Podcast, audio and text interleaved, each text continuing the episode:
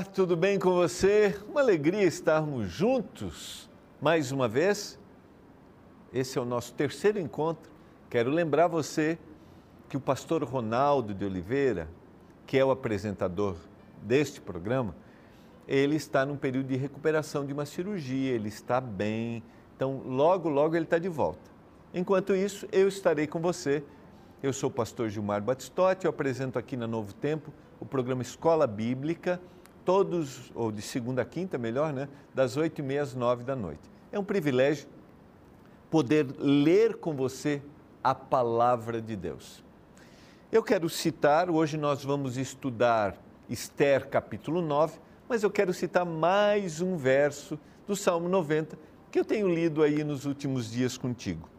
E eu quero ler o que está no verso 10 os dias da nossa vida sobem a 70 anos, havendo vigor a 80. Nesse caso, o melhor deles é canseiro e enfado. E aí vem a frase que eu quero destacar. Porque tudo passa rapidamente e nós voamos. O contexto do Salmo 90, eu já citei aqui, é Moisés aos 80 anos de idade, já num período em que se vivia 70, 80 anos, com a média de vida normal. Moisés agora falando sobre como a vida passa muito rápido. Ele vai viver 120 anos e vai ter o maior desafio da vida agora, que é levar o povo no processo de peregrinação. E quando ele diz, aí na sequência ele vai falar o que eu citei nos versos anteriores, ele pede um coração sábio, ele pede para que Deus o sacie todos os dias. Mas eu queria meditar com você nessa expressão. Tudo passa rapidamente e nós voamos. Você entende o que eu te digo, né?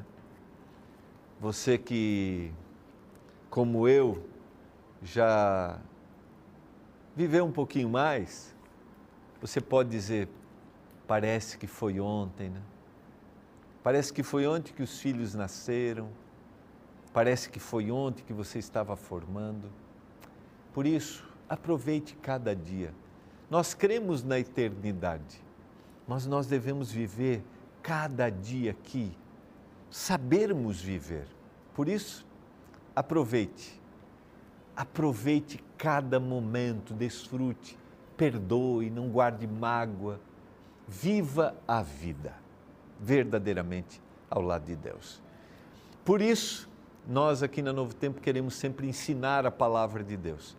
E eu quero te oferecer gratuitamente o nosso curso bíblico desta temporada que é a cura do pecado. Está aqui, ó. É gratuito porque tem o patrocínio dos nossos anjos da esperança, que são os nossos doadores mensais. Então, se você deseja Conhecer mais da palavra está aqui. É gratuito e eu tenho certeza que vai ser uma bênção para você e para a sua família. A gente está estudando Escola Bíblica a cura do pecado. Acompanhe, eu tenho certeza que vai ser uma grande benção.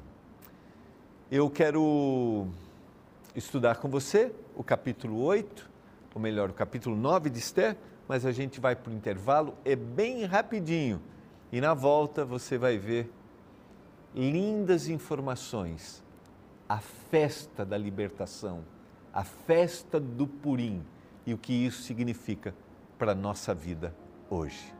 Eu já volto.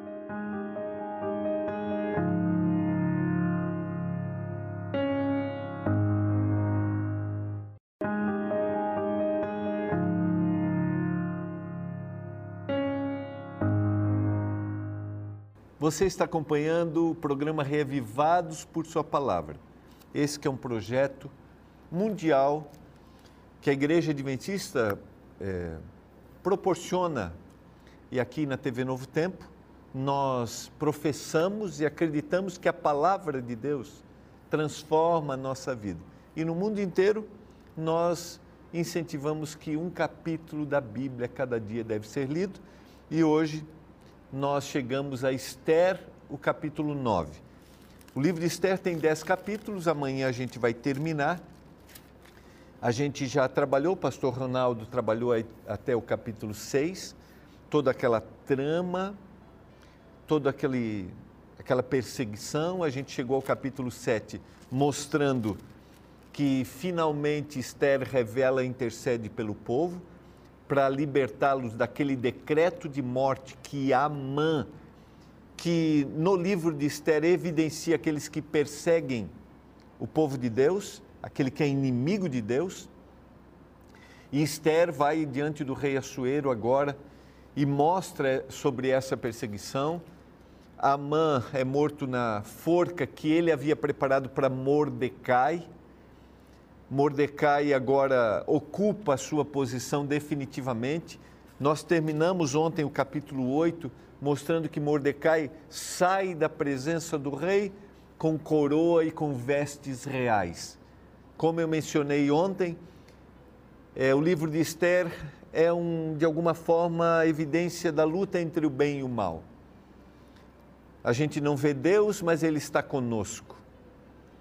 A gente não vê o mal, mas ele está do nosso lado, criando situações para nos destruir. Mas Deus finalmente nos dará vitória um dia. Essa vitória é a cada dia quando somos fiéis, sim, mas essa vitória será no final, definitivamente, quando o mal nunca mais existirá. E o capítulo 9, que é o capítulo de hoje, a gente tem uma descrição inicial, porque o rei não tirou o decreto de morte, mas deu oportunidade para que os judeus se defendessem daquele decreto. Nos versos iniciais, a gente tem uma descrição do resultado daquilo que acontece. Os judeus matam os seus inimigos. Os judeus enfrentam essa situação. De alguma forma, um dia todos aqueles que perseguiram, aqueles que rejeitaram a Deus e sua vontade, deixarão de viver. Isso aqui aparentemente até é, parece não ser justo, né? não, não combinar com o caráter amoroso de Deus. Mas a gente não pode esquecer que, na visão bíblica, amor e justiça são uma coisa só. Na nossa visão ocidental, que a gente divide, né? a gente chama isso tecnicamente nessa visão dicotômica, a gente vê que amor é difícil amar e ser justo, mas na visão bíblica, amor e justiça caminham, estão juntas, e Deus é amor e é justo também. Deus nunca poderá levar para viver a eternidade aquele que não quis ir, aquele que não desejou porque o céu seria um lugar triste para aquele que está lá, mas não desejou estar. Então, na eternidade estarão só aqueles que desejaram estar. Então, nesses primeiros versos, a gente tem toda essa descrição, e lá no verso 13, disse Esther: Se bem parecer ao rei, conceda-se aos judeus que se acham em Suzã que também façam amanhã, segundo o edito de hoje, e dependurem em forca os cadáveres dos dez filhos de Amã. Você vê que uma linguagem ela é forte, né? Então disse o rei que assim se fizesse. Publicou-se o edito em Suzã e dependuraram os cadáveres dos dez filhos de Amã. Ali é uma evidência de que aquilo que eles haviam feito era mal, e a maldade um dia se revelará definitivamente. O coração daquele que é mau um dia se revelará definitivamente.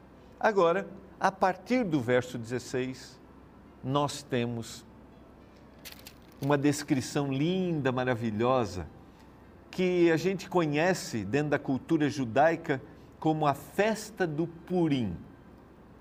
Essa é a única festa que não está colocada lá na relação das festas que Moisés apresenta.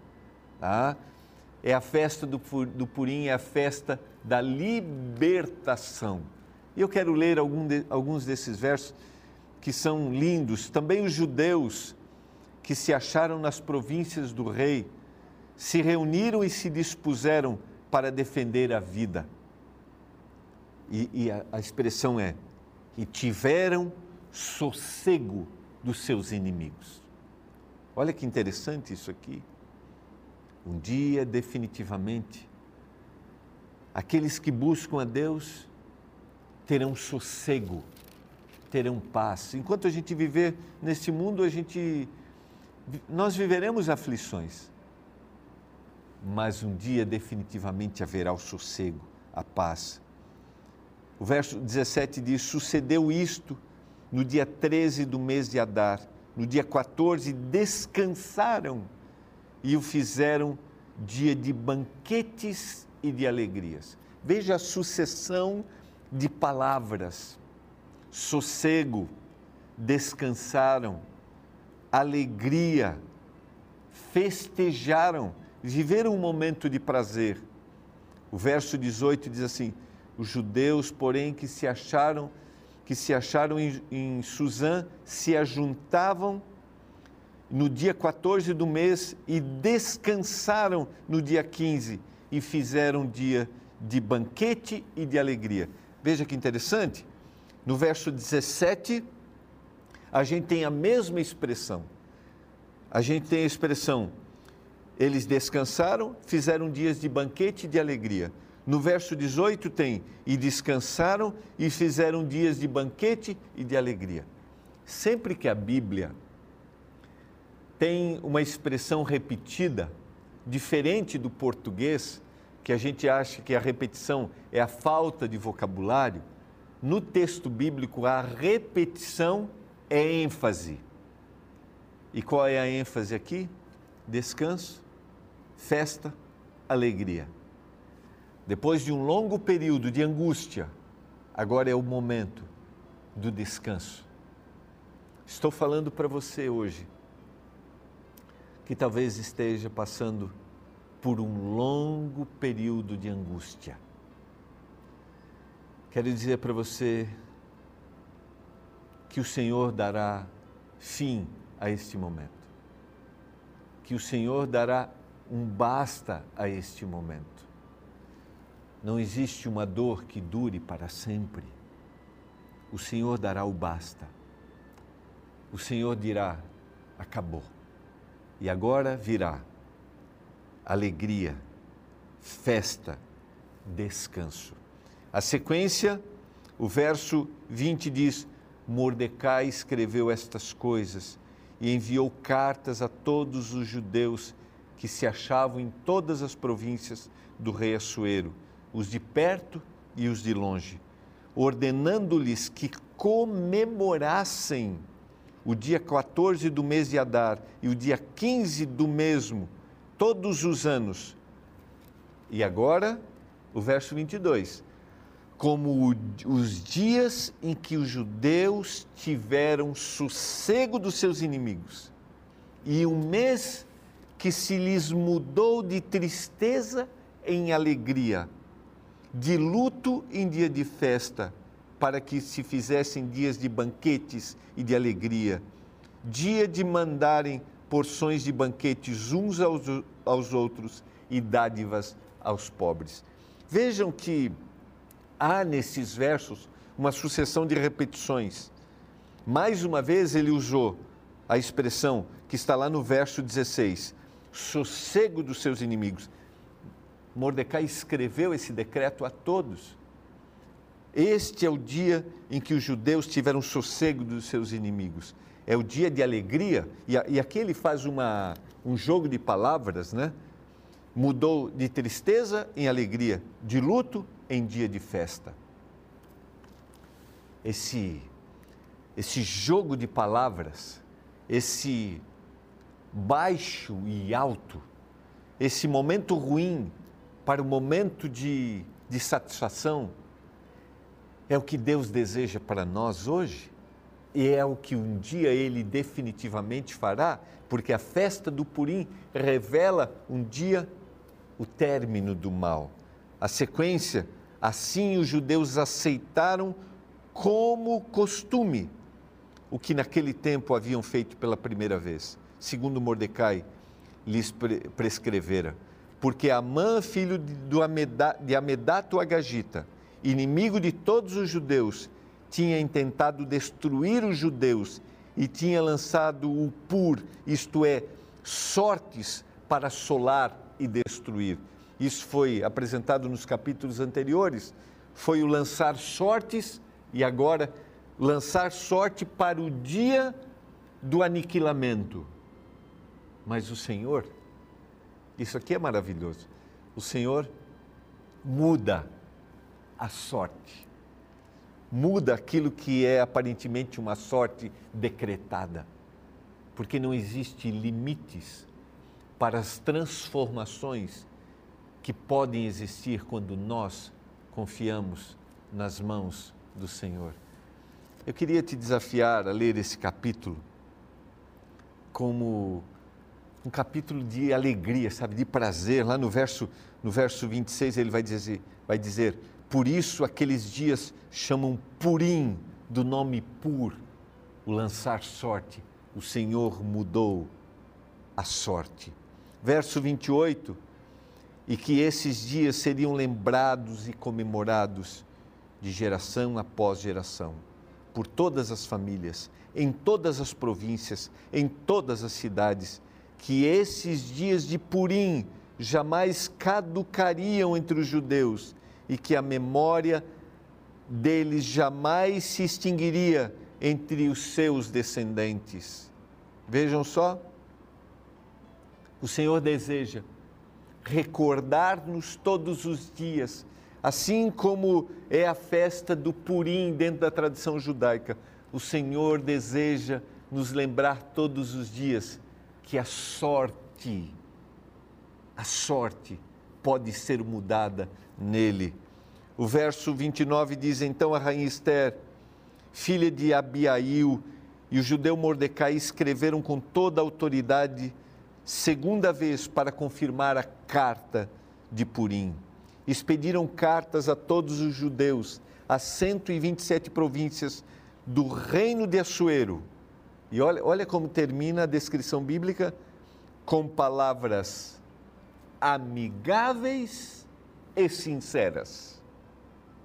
Para confirmar esses dias de Purim nos seus tempos determinados, como o judeu Mordecai e a rainha Esther tinham estabelecido. Olha só, toda essa descrição foram com palavras amigáveis e sinceras.